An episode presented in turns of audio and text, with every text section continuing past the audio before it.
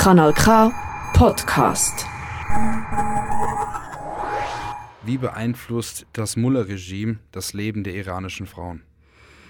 Mm, also was im Iran läuft, ist ein Geschlechterapartheid. Deshalb ähm, dieses Mullah-Regime trifft ähm, die Frauenleben in jedem Aspekt, also persönlich und öffentlich. Es bedeutet, es kommt, ähm, also viele denken, es ist nur wegen Hijab, wegen Kopftuch, aber für uns Kopftuch ist einfach nur das Symbol von dieser ähm, Apartheid. Deshalb, äh, wir kämpfen für das ganze System und nicht nur diese Kopftuche. Iranische Frauen haben es versucht, äh, viel, vielmals eine Reform zu bekommen oder dieses System reformieren. Und es ist jetzt uns ganz klar, dass es ist nicht möglich mit diesem mit dieser Regime und deshalb ja, die wollen jetzt einen Regimewechsel haben und eine Säkulardemokratie bekommen und ja, dort richtige Frauenrechte haben. Wie macht sich denn diese Unterdrückung von dem Regime noch spürbar? Um, ähm, es ist in jedem Aspekt dein Leben. Es ist so, dass du bist ein ja, zweite Klasse Citizen, Second Class Citizen kann man sagen. Du hast viele Rechte nicht. Zum Beispiel eine Frau muss die Erlebnis von ihrem Vater und danach nach Heirat ihren Mann haben, ein Passport zu bekommen äh, oder nach einem anderen Land reisen. Also dein Mann oder dein Vater kann diese, diese Erlaubnis in jedem Moment abrechnen und ähm, dann du musst immer noch im Iran bleiben.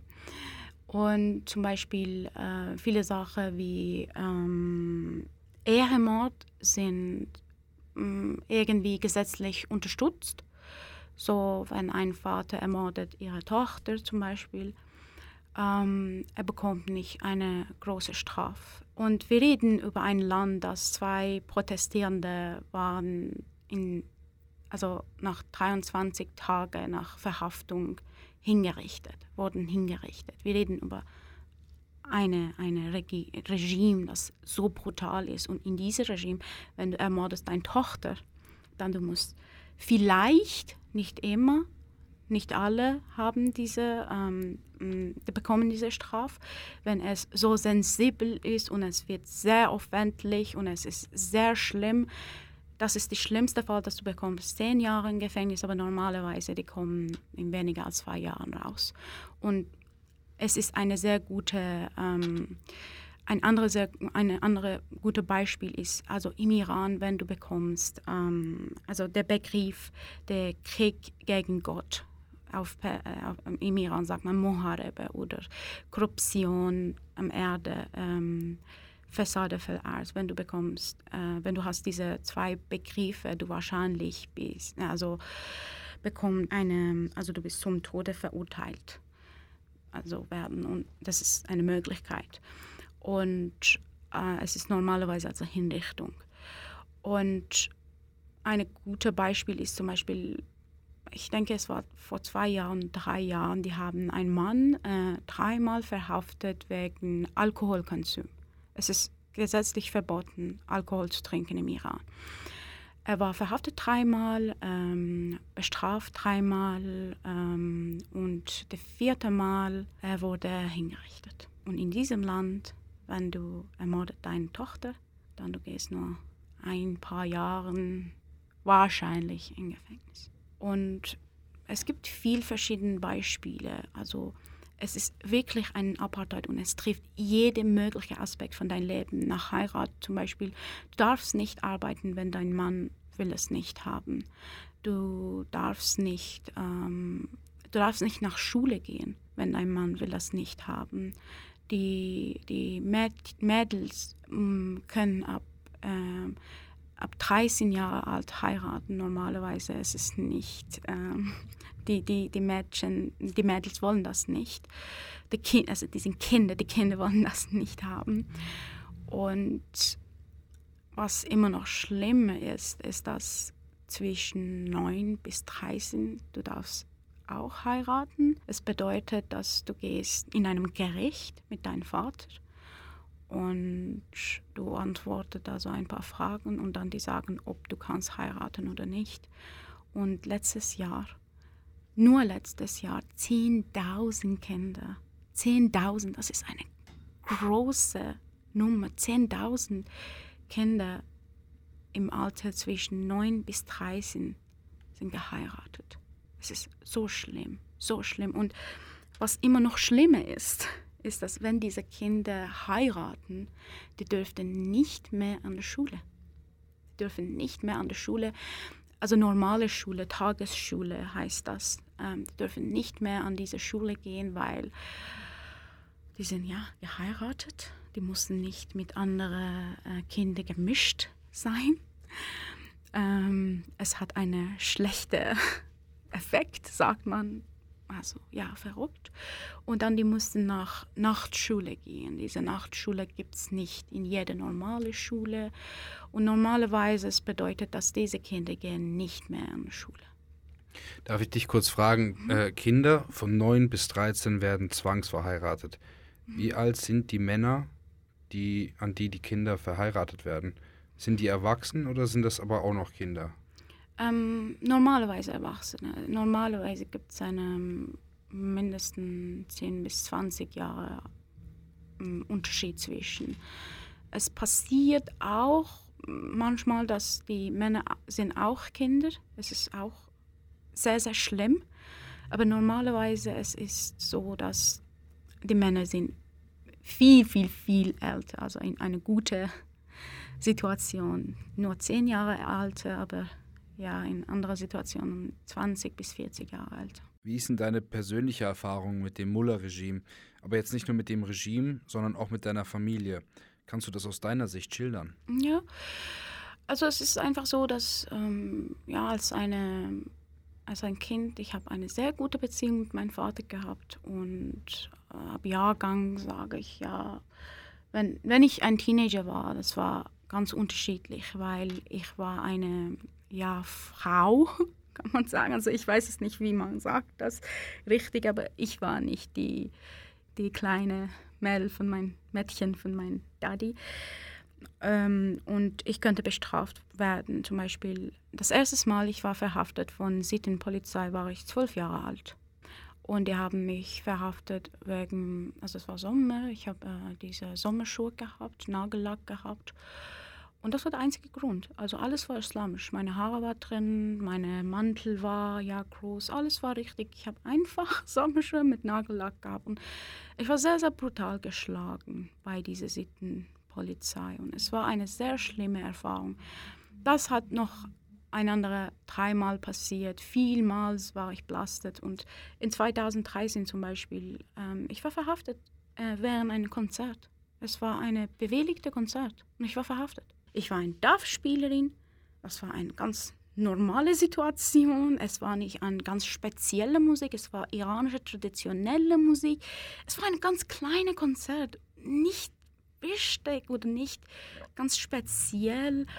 Und die haben einfach drangekommen und gesagt, es ist vorbei, es ist fertig. Und ich wollte einfach, ja, mm, stehen draußen. Er hat mich einfach festgenommen und auf der Bühne also weggeworfen, kann ich sagen. Also es war eine ganz schlechte Erfahrung und seit drei also wenn das hat passiert, also ich habe ja viele, viel, viel Traum, verschiedene Traumas gehabt, verschiedene schlechte Erfahrungen gehabt, aber das war ja der Brechungspunkt für mich, also für mein kunstliches Leben und ich könnte nicht mehr als eine professionelle Spielerin arbeiten. Und das ist so, dass von Anfang, ich wollte eine Sängerin werden, nicht eine Musikerin. Und ich dürfte nicht, weil Frauen dürfen im Iran nicht singen. Es ist verboten. Wie verrückt ist das? Und das ist meine Meinung. Also wenn, wenn ich rede über, also wenn ich, ich, ich erinnere verschiedene Sachen, es ist so, dass das ist auch verboten, das ist auch verboten, das ist auch verboten. Also dein, dein Leben ist einfach verboten. Das ist der Grund, die Frauen und Männer, also iranische Iranerinnen und Iraner sind in Straßen und zusammenschreien, Frauen leben Freiheit. weil die wollen das haben, die wollen Frauenrechte haben und ein richtiges Leben haben, weil ein Leben, wo du darfst nicht singen, du darfst nicht, was du willst, tragen, du darfst nicht als eine Menschen leben, weil eine andere Person hat alle Erlaubnisse, also du, du bist nicht erlaubt draußen gehen, du bist nicht erlaubt studieren, wenn dein Mann sagt, du darfst es nicht machen. Das ist kein Leben. Das ist ein Leben unter ständiger Beobachtung, oder? Ja, genau. Genau. Was, was macht das mit der Psyche? Was macht das mit dem Kopf? Es ist unterschiedlich für jede iranische Frau. Weil als ich frisch draußen war vom Iran und diese Diskussion habe ich immer noch mit anderen Frauen, weil das ist eine sehr, sehr neue Erfahrung für uns, dass wir reden als eine nicht also äh, bei Kollektiv meine ich nicht eine Organisation, aber kollektive iranische Frauen, also normale iranische Frauen reden über ihre Erlebnisse, ihre Erfahrungen jetzt ganz öffentlich. Und die anderen wollen das auch hören. Zum Beispiel vorher, wenn ich habe über meine Erfahrungen im Iran geredet, es hat ein paar Mal passiert, dass jemand hat mir gesagt, das ist islamophobisch du darfst es nicht sagen und die sind dein Traumas und du musst nach äh, Therapie. und oh mein Gott. Und ich war so, okay. Und ich habe ihr gesagt, also schau mal, äh, ich bin ja traumatisiert, ich bin ja ein Opfer von diesem System, aber ich sehe mich nicht. Also es war mir sehr, eine sehr wichtige Schritte, mich als ein Opfer zu akzeptieren. Weil, ähm, ja, ich bin eine, eine erfolg, erfolgreiche Frau. Ich habe einen guten Job, ich habe ein gutes Studium abgeschlossen, ich habe ein gutes Leben. Und mir es war nicht einfach zu, zu akzeptieren, dass ich bin ein Opfer. Es hat mich viel Zeit gebracht, das zu akzeptieren. Wichtig, richtig akzeptieren, dass ich bin ein Opfer. Und danach aber mit Zeit für mich, es war auch so, dass ich bin ein Survivor.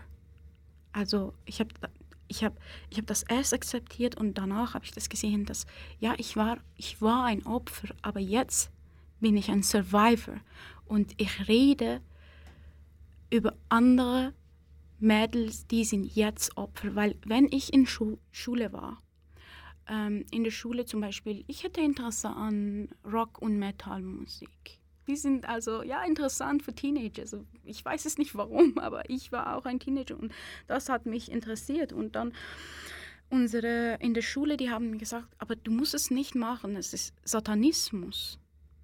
Und ich habe es versucht, das zu erklären, das ist nicht Satanismus. Also Metallica zu hören hat nichts mit Satanismus zu tun.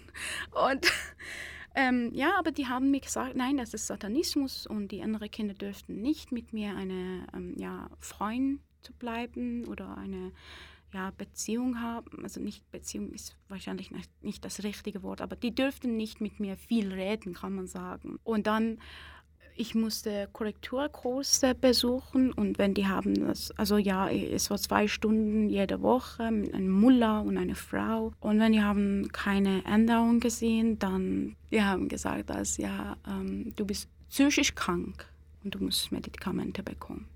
Du lebst heute ja in der Schweiz, ja. oder? Ähm, verfolgt dich das irgendwie? Also ich meine, du lebst ja heute, die Schweiz ist ja an sich ein freies Land und wenn du jetzt zum Beispiel durch die Straßen gehst, hast du irgendwie dann immer noch im Kopf das Gefühl, dich verfolgt jemand, dich beobachtet, ständig jemand, weil du hast das so aktiv miterlebt. Mhm, in Schweiz nein, ich habe dieses Gefühl nicht. Also vorher habe ich, also vorher ich habe öffentlich über mich geredet, habe ich dieses Gefühl gehabt, ja aber nach ganz öffentlich über mich reden, dann habe ich diese Freiheit bekommen, weil ich lebe nicht, ich lebe nicht mehr zwei Lebens. Ich habe nur eine Identität und ich liebe diese Identität und es ist einfach diese Friede, diese, diese Freiheit im Bauch haben. Ich kann es nicht sagen, es ist einfach diese graue Gefühl, ich habe immer in, in, mich gehabt, dass ich war in ein freies Land, aber ich habe das Gefühl nicht, dass ich, ich lebe ein freies Leben. Und seit ich bin, ich ich habe es gesagt, öffentlich, wer bin ich und was will ich haben, was will ich nicht haben. Ich habe eine ganz unterschiedliche Erfahrung. Am Anfang vor rauskommen, kann man sagen, habe ich viel Angst gehabt. Ich, ich vergesse mein erstes Interview nie, wie viel Angst hatte ich und wie schlimm es war. Aber es war ja und so habe ich meine Freiheit bekommen, meine Stimme gefunden, meinen Mut wiedergefunden. Also es ist wegen iranischer Frauen, der Mut von iranischen Frauen, die nehmen den ganzen Kopftuch in den Straßen raus, weil ich verstehe, wenn eine Frau nimmt ihr Kopftuch raus in eine Straße, ganz öffentlich im Iran, es bedeutet, sie, hat, sie kann alles verlieren. Und bei alles meine ich alles. Zum Beispiel, es gibt Studenten an der Uni, die haben die ganze Kopftuch weggenommen. Die haben jetzt äh, ihre Rechte zum Studium verloren. Die mussten jetzt für lange Zeit im Gefängnis bleiben. Und was ist das Leben, ne? wenn du kannst nicht frei sein und wenn du kannst nicht studieren und du kannst nicht arbeiten, musst in einem Gefängnis bleiben.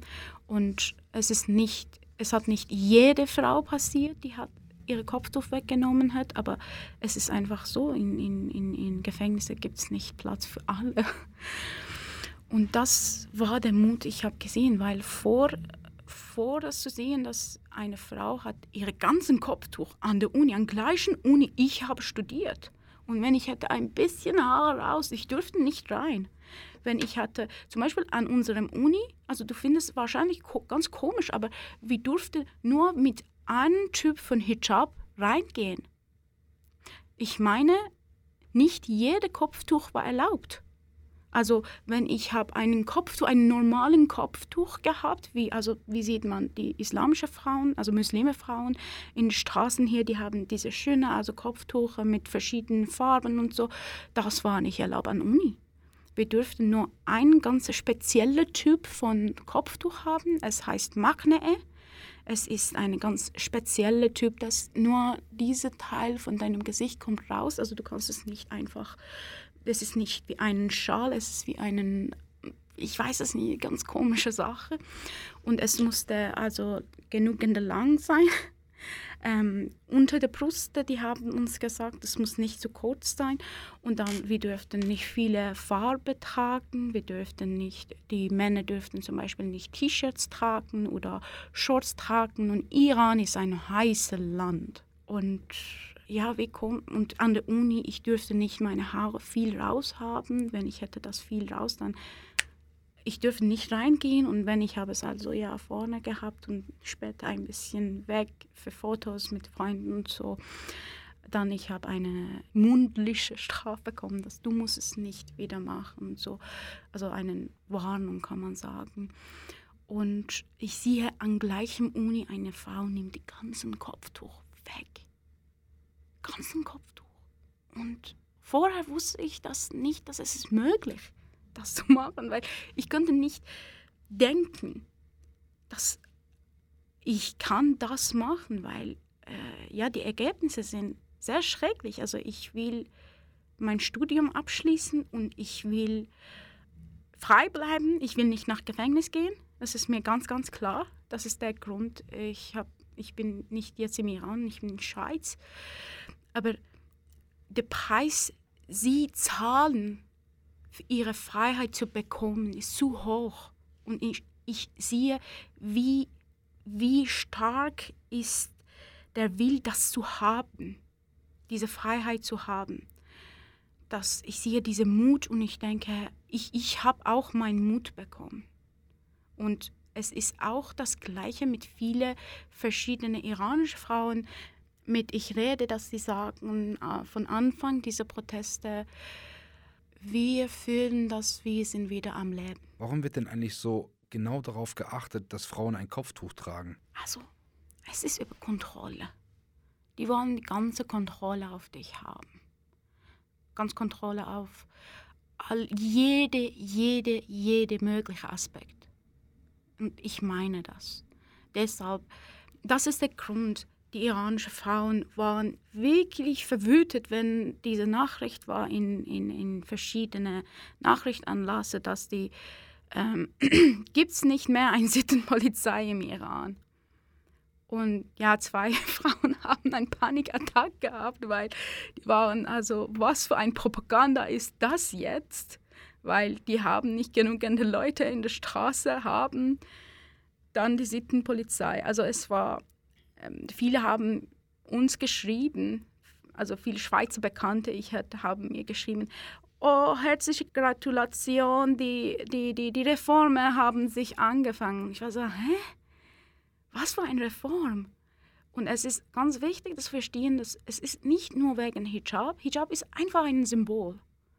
Und wenn, wenn unsere Regierung sagt, dass das ist also ich sehe das nicht als eine Möglichkeit, aber wenn es eine Möglichkeit ist, auch eine ganz kurze Möglichkeit, weil das hat viel, viel im Iran passiert, dass zum Beispiel vor Präsidentwahl im Iran, es gibt gar keine Sittenpolizei. Also für drei Monaten, du siehst gar keine und die sagen, ab heute gibt es keine Sittenpolizei mehr. Und nach drei Monaten, die sind wieder an der Straße. Und es ist wieder, was ich sagte dir, das ist nicht wegen Reformen in Gesetze, weil zum Beispiel vorher, die haben nach einem Attack an der Uni eine Reform in unserem Gesetz gehabt, dass es sagt, man darf nicht Universitäten attackieren. Und die attackieren jetzt die Universitäten. So, die folgen das nicht. Die machen, was sie wollen. Und es ist, ähm, es ist wichtig, dass du sagen, dass wir haben die Kontrolle für diese Leute. Und was ist besser als ein Symbol wie ein Kopftuch? Du kämpfst ja mit deiner Stimme mhm. für deine Landsleute, für Frauen, für Frauenrechte im Iran. Ja. Ähm, was ist für dich die größte Herausforderung, auch gehört zu werden? Also es ist schwierig, ähm, nicht weil ich eine Frau bin, aber weil wahrscheinlich ich eine Iranerin bin. Es ist wahrscheinlich wegen meiner äh, Nationalität, nicht wegen meinem Geschlecht. Also im Iran ja, es ist wegen meinem Geschlecht, aber in der Schweiz habe ich, hab ich nicht das Gefühl gehabt. Und wie können wir denn als Schweizer Bevölkerung, wie können wir denn den iranischen Frauen helfen? Wie können wir euch unterstützen? Also ich denke, für jede Person ist es unterschiedlich. Ähm, für, eine, für einen Student an der Uni, für einen Professor, für einen Arzt oder Ärztin, für eine Künstlerin, es gibt verschiedene Wege für jede von, von diesen Leuten. Und ich denke, das wichtigste Teil ist, ganz richtig informieren zu bleiben. Es gibt, ähm, es gibt Quellen, man kann wirklich vertrauen. Und es ist auch wichtig, dass man unterstützt das. Weil viele denken, ja, es macht keinen Unterschied. Zum Beispiel, ich war, ähm, ich war ähm, von Kulturkaffee baden einmal kontaktiert und die haben mir gesagt, ja, wir haben ähm, dein Interview gehört und wir können nicht eine Nacht schlafen, was ist los im Iran und so, dann können wir uns treffen. Und ich war dort und wir haben über was im Iran los ist geredet und die haben gesagt, aber was wir, was wir machen, macht keinen Unterschied. Und das ist falsch. Was wir machen, also was jede Person macht, macht einen sehr großen Unterschied wenn ich in Basel war am Anfang, waren wir ja acht Frauen wahrscheinlich. Wir haben eine ganz kleine Gedenkstätte gemacht und niemand wollte ihr Gesicht zeigen und so. Und nach dieser Zeit dachte ich, ja, nein, das halbe Stunde dort stehen eine Stunde dort stehen, ist nicht, reicht nicht. Und ich war jeden Tag dort. Ich habe auch andere kleine Gedankenstätten gemacht. Ich bin dort geblieben. Für mehrere Stunden, manchmal sechs, acht Stunden jeden Tag. Und ich war einfach, ja, ruhig äh, dort. Und wenn jemand hatte Fragen, dann, ähm, ich habe das geantwortet. Und von dort kam ein sehr warmes Gefühl, dass ich habe es gesehen, dass wenn ich erkläre diese Leute, was ist los im Iran, was wirklich im Iran los ist, weil unsere Stimme war nie gehört. Niemand hätte Interesse, diese Stimme zu hören, weil es gab ja diese Instituten, die machen dieses Studium und die schreiben nicht wirklich die Wahrheit. Also ich will das nicht sagen, dass die sind die Propagandamaschinen von unserem Regime, aber es ist einfach ja so. Und es gab dann die anderen in, in westlichen Medien, ähm, solche Journalisten und die waren auch nicht an unserer Seite, die waren an der Seite unseres Regimes. Also die sehen ganz wie uns, die sehen wie eine normale iranische Frau, aber die reden nicht, äh, die sind nicht unsere Stimme, die sind die Stimme unserer Regierung, unseres Regime. Und jetzt es ist das erste Mal, dass die Leute hören die Stimme iranischer Frauen. Nicht durch ein Studium, nicht durch einen Journalisten, aber direkt die Stimme iranischer Frauen. Und wie kann denn die Schweizer Politik den Frauen im Iran helfen? Ich hoffe auch, wir können mehr Unterstützung bekommen, weil Ärzte und Ärztinnen im Iran, die dürften nicht ähm, sich auf Patienten, also Demopatienten kümmern. Es ist jetzt kriminell im Iran, das zu machen. Und die wollen eine, einen Arzt hinrichten. Es ist, es ist unglaublich. Aber das ist, was die Ärzte und Ärztinnen können machen. Die Musikerinnen können was anderes machen. Die Künstlerinnen können was anderes machen. Die Studenten können dann andere Studenten im Iran stehen, die anderen Studenten und stutzen, die Professoren auch.